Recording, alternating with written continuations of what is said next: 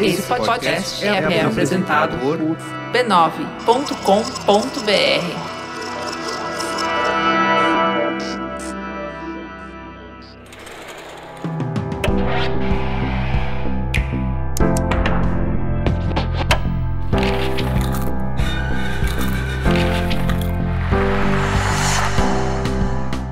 Mamileiros e mamiletes, bem-vindos ao Mamilos Cultura, nosso espaço de reflexões a partir de produções culturais. Eu sou a Juva Lauer e hoje recebo a Alex Yu para conversar sobre o K-drama The Good Bad Mother, disponível na Netflix.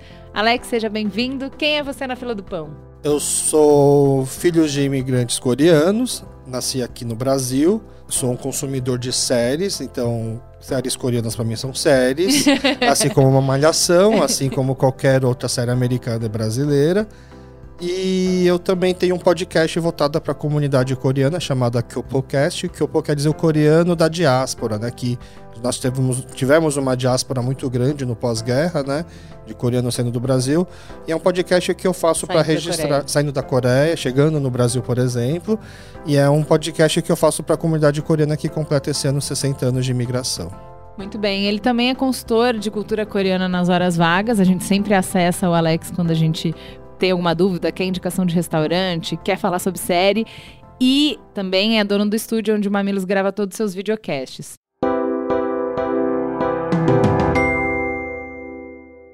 Antes de entrar na conversa de fato, vamos parar para um breve intervalo comercial.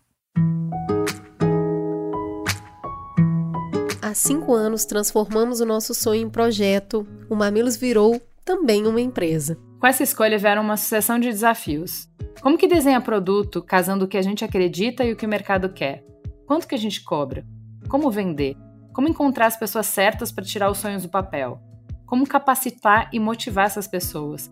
Qual o melhor regime tributário? Como é que a gente planeja fluxo de caixa? Nossa, Juliana, só de ouvir isso tudo volta, sabe o quê?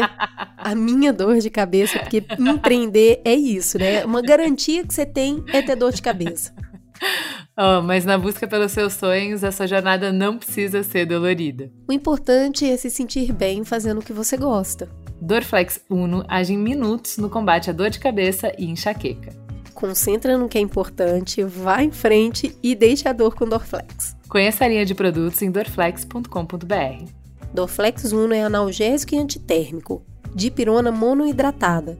Se persistirem os sintomas, o médico deve ser consultado.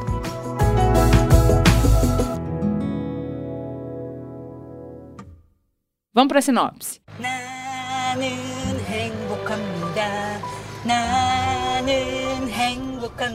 Um promotor frio vê sua vida virar de cabeça para baixo após sofrer um acidente e perder sua memória de adulto. Assim, o rapaz volta a se comportar como um menino de 7 anos e precisa dos cuidados da mãe.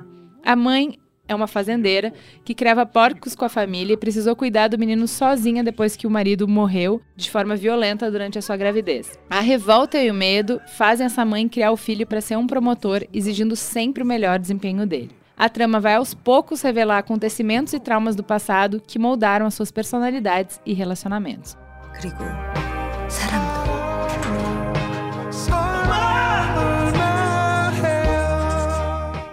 Então vamos conversar, gente. Eu já vou avisar que vai ter spoiler. Então, se você não assistiu, se prepara, não vai estragar a história, mas vai ter spoiler. Primeira coisa, Alex, que eu queria puxar aqui, que eu acho que é um tema central da série, é quanto de pressão que faz um diamante e quanto que vai destruir completamente a pessoa, o ser humano, né? Porque na série a gente vai ver uma mãe que é muito, impossivelmente dura, até caricatamente dura, né? que ela exige do filho muito além do que qualquer ser humano aparentemente é capaz de realizar. Só que cada vez que ela faz isso, ele entrega e ele fica maior por causa disso. E aí o resultado é um homem extraordinário, inteligente, disciplinado, com forte senso de justiça, mais do que isso. É uma pessoa que vai sobreviver a um acidente que todo mundo fala que ele ia morrer e não só sobreviver, vai se recuperar plenamente, tá aqui o spoiler, gente. Só que ele paga, obviamente, um preço por essa grandeza. E a pergunta que fica para toda mãe, né? É vale a pena? Só que é a mesma pergunta que qualquer ser humano excelente parece carregar. Então, se a gente está falando de superatleta, se a gente está falando de músico, por exemplo, o Whiplash fala sobre isso, se a gente está falando do, de um self-made man real, né? Uma pessoa que superou uma pobreza transgeracional, né? Eu saí do zero, da pobreza, do horror e hoje eu consegui construir uma vida boa para mim. Sempre tem essa, essa pressão, né? E aí eu acho que a resposta varia muito de se deu certo ou se deu errado. A gente falou isso no, no Mamilos Cultura do filme das Irmãs Williams. É, eu acho que tem pouco a ver com a pressão que é aplicada e mais com a pessoa sobre quem essa pressão é aplicada, né? Porque vai ter corpo que vai quebrar e vai ter corpo que vai transcender. E a grande questão, o grande dilema é que a gente não sabe de que material a gente é feito antes, de que material são feitos os nossos filhos, os nossos discípulos, sei lá.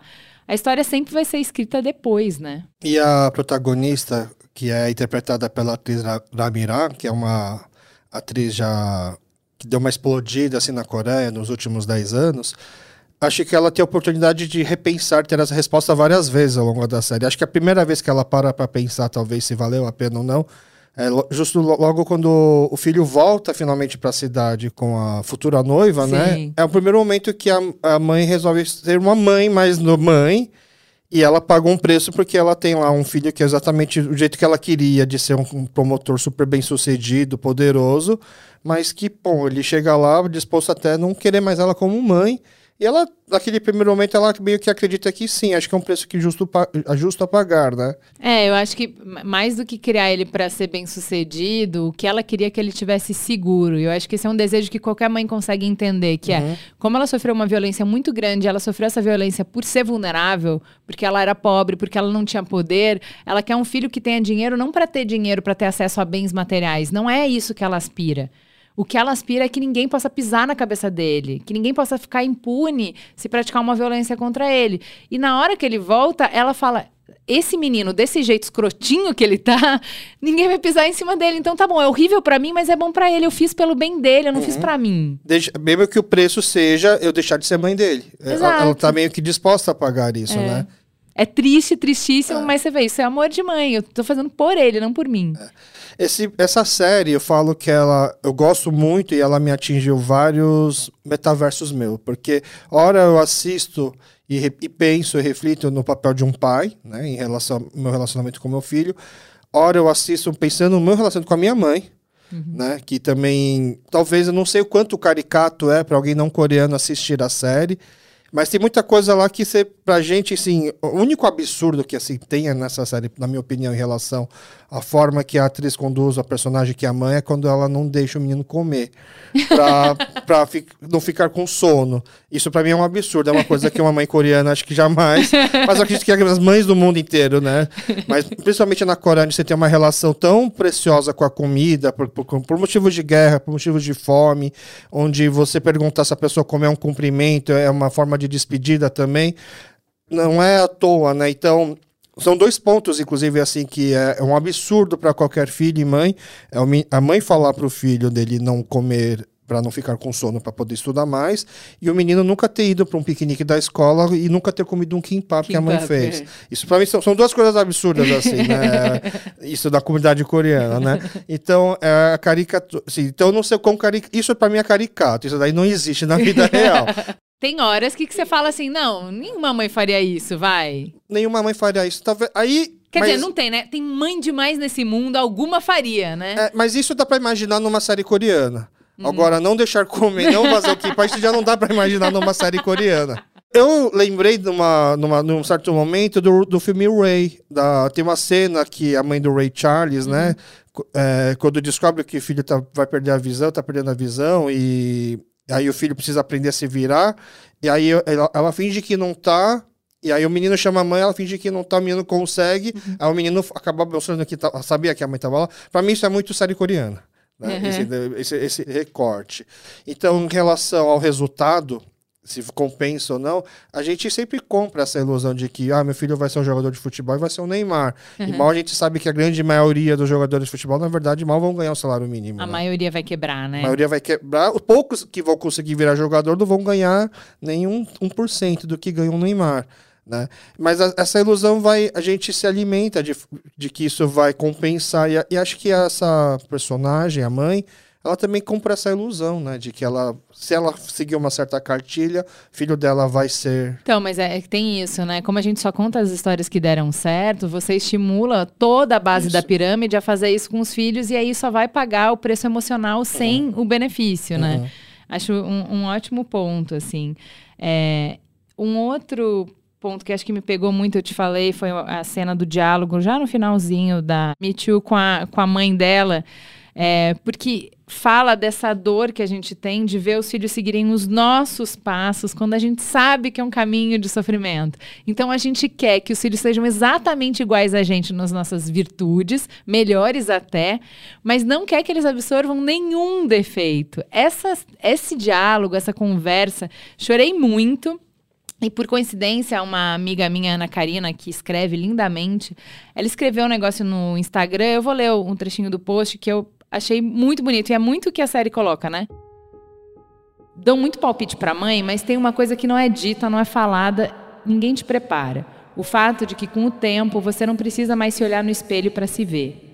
Ter um filho é se reconhecer em outra pessoa o tempo todo. Não estou falando da pinta no mesmo lugar, do furo no queixo igual ou do fato dele também escrever com a mão esquerda. Eu estou falando da intensidade, do jeito de se relacionar, do jeito de se importar e com milhares de outras coisas mais que vão apenas pipocando na sua cara. Isso ninguém diz que pode acontecer. E do nada, depois de mais de uma década, pá, acontece. Você se vê exatamente no jeito de responder uma mensagem. Na perplexidade de entender que sim, as pessoas podem ser desse jeito mesmo. Na cara de, ué, não era só dizer? No olho que cai um pouco assim de canto quando você precisa engolir o jeito duro que a vida às vezes encontra a gente. Você apenas se vê. E dói. Porque bem nessa hora, no exato encontro da ficha caindo com o que queria ter sabido antes, que você entende que não adianta. Que não tem o que você pudesse ter feito a mais ou a menos, que não tem colo ou abraço, que não tem um olhar suficiente, que te tire da essência que você transmite só de respirar junto ao mesmo tempo, por um tempo bem mais longo que os nove meses. Não tem nada que te prepara para o fato de que o seu filho vai ser um pouco ou muito de você no mundo. E não tem nada que prepare ele para quem ou de quem você é. Ontem, ao me ver ali nele, sendo um pouco de mim, sofri. Sorri, mas sofri. Não tem nada que te repare de quem você é. Ah, vai se que fuder, né? Foda. E eu acho que a série é toda sobre isso, né? Porque também tem uma discussão de ah, se eu soubesse, eu teria feito diferente. Dá pra fazer diferente, Alex? Tem, tem um, um meme coreano, né? Na verdade, ele é um meme coreano-americano, né?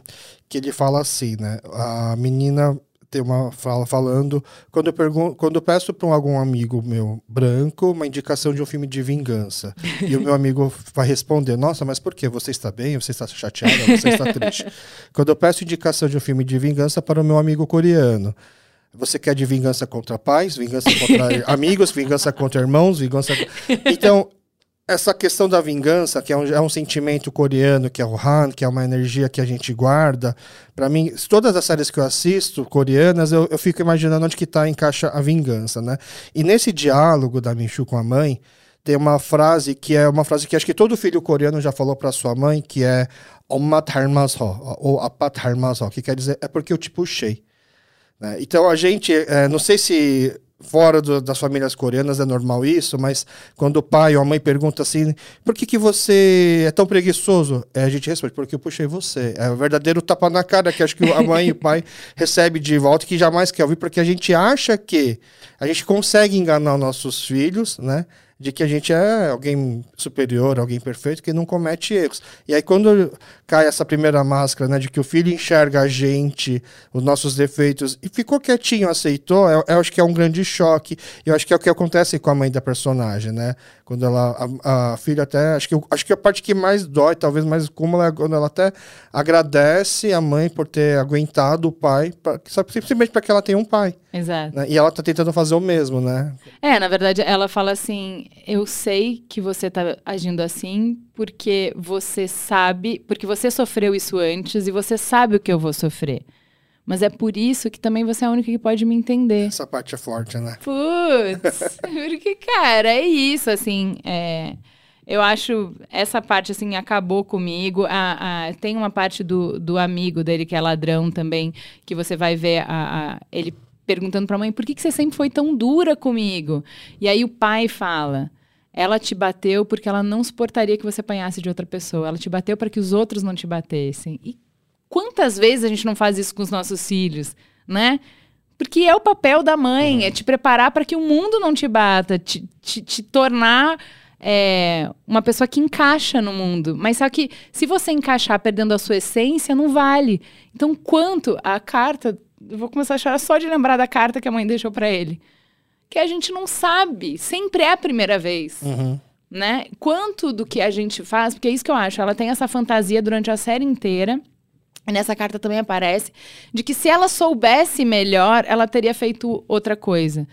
Mas com aquele cenário de mundo, com um mundo que pode tratar o seu filho assim, será que você faria diferente? Porque quanto do que vocês é de mãe depende das condições que você recebeu. Quanto que você é de mãe depende de quem você é e que foi formado lá atrás, que você herdou, como você falou, do seu pai, do seu avô, dos traumas que eles tiveram e por causa disso te passaram, de como você interpretou as coisas que você viveu, porque na hora do perrengue, na hora do medo, quando a gente tá sob medo, a gente vai para aquele basal, pro lá atrás, para o luta, a fuga ou, ou você se camufla, né? E ela, o jeito dela responder é luta. Então, por mais que ela tenha abraçado o filho quando ele sofre um acidente, ela fala: agora eu não vou fazer isso. Agora vai ser só amor. Na hora que ela viu que o filho dela ia ter que sobreviver, ela foi para a mesma resposta. Não sei o quanto a gente consegue ser de verdade diferente, sabe? Eu acho que essa série, ela tenta ao máximo ensinar a gente a passar o pano. Então, é, é passar o pano para sua mãe, né? Para sua mãe que quando a gente sempre se critica, a gente sempre pensa, né? Eu não vou fazer igual a minha mãe, porque a minha mãe foi assim, assim assado. E aí a gente começa a entender o que levou a nossa mãe a ser assim, né? A gente começa a entender e passa o pano para ela. Ela é o que é o recurso que ela tinha.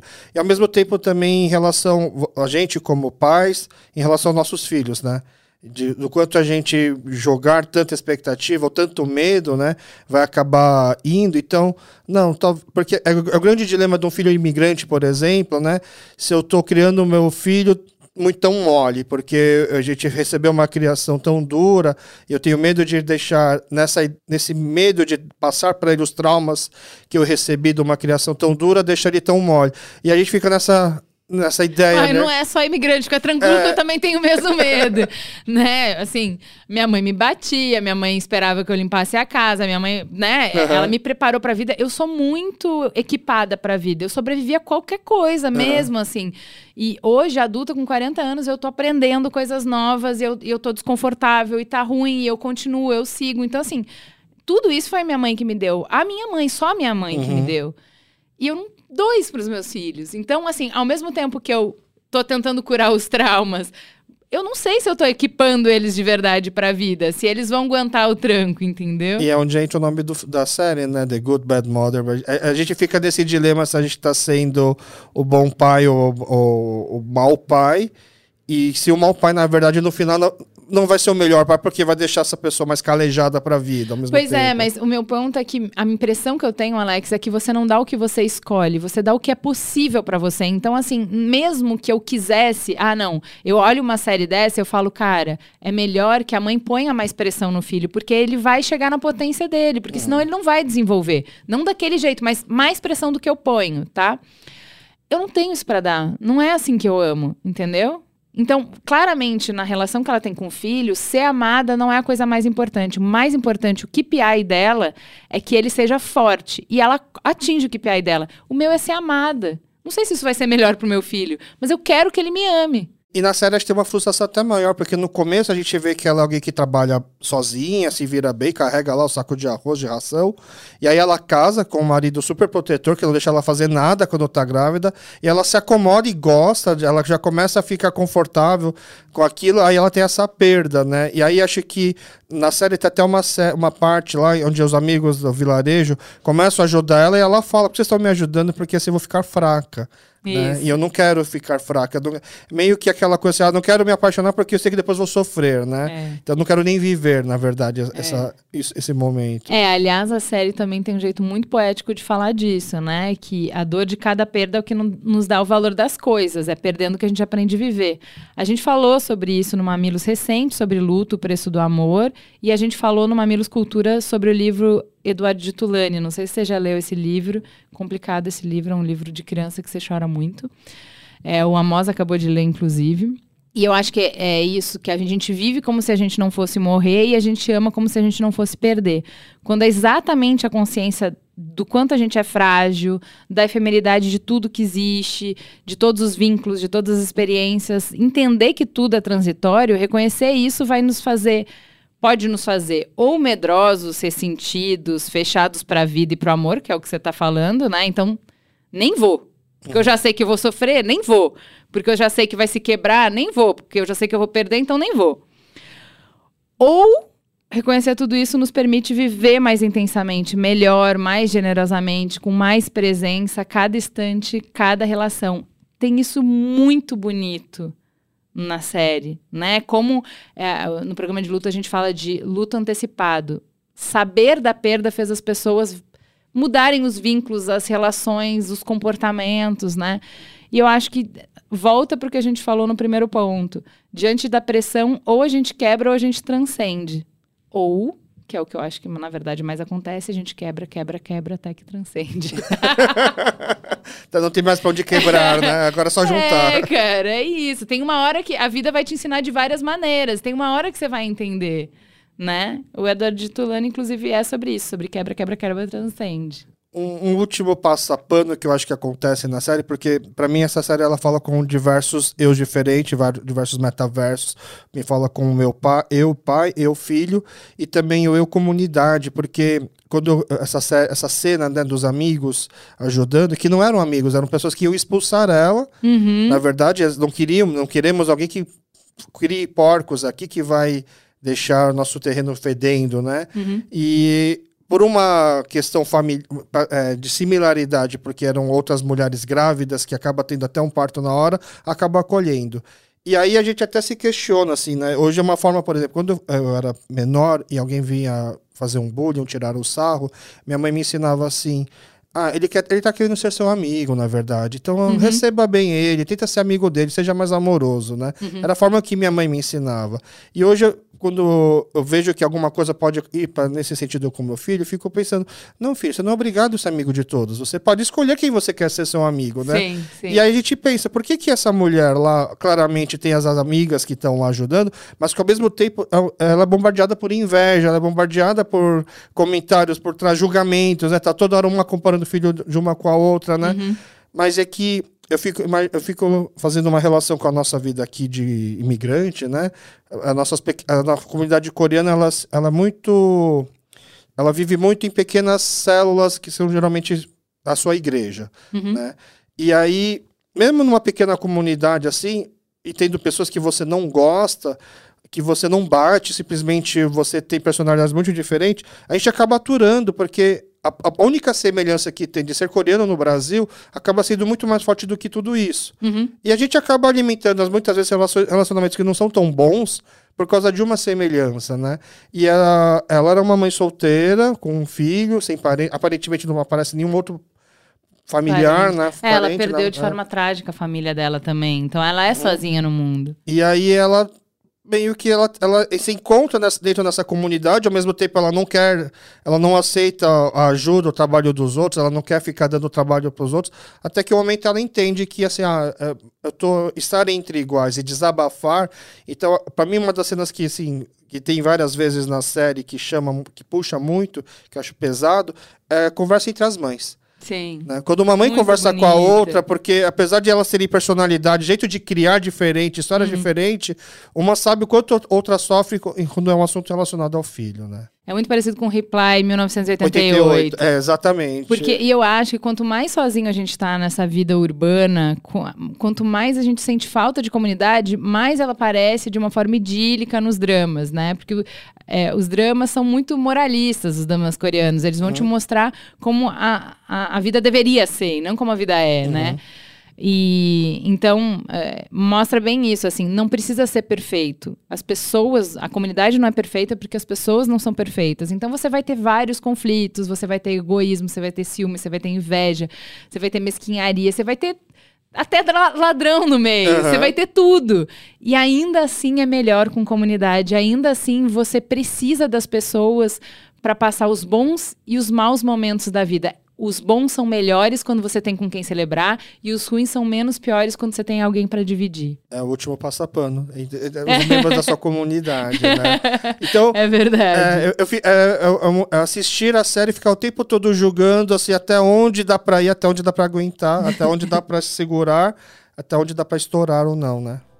Alex, eu ficaria aqui mais pelo menos meia hora conversando dessa série, mas vamos encerrar porque o Mamilos Cultura tem que ser mais curtinho. Muito obrigada e até o próximo. Se vocês gostaram de ouvir um K-drama no Mamilos, peçam mais, porque a Cris não vai assistir. eu vou continuar assistindo. Se vocês querem que eu fale no Mamilos Cultura, vocês me avisam. Eu que agradeço o convite, é sempre um prazer poder conversar sobre qualquer coisa com vocês.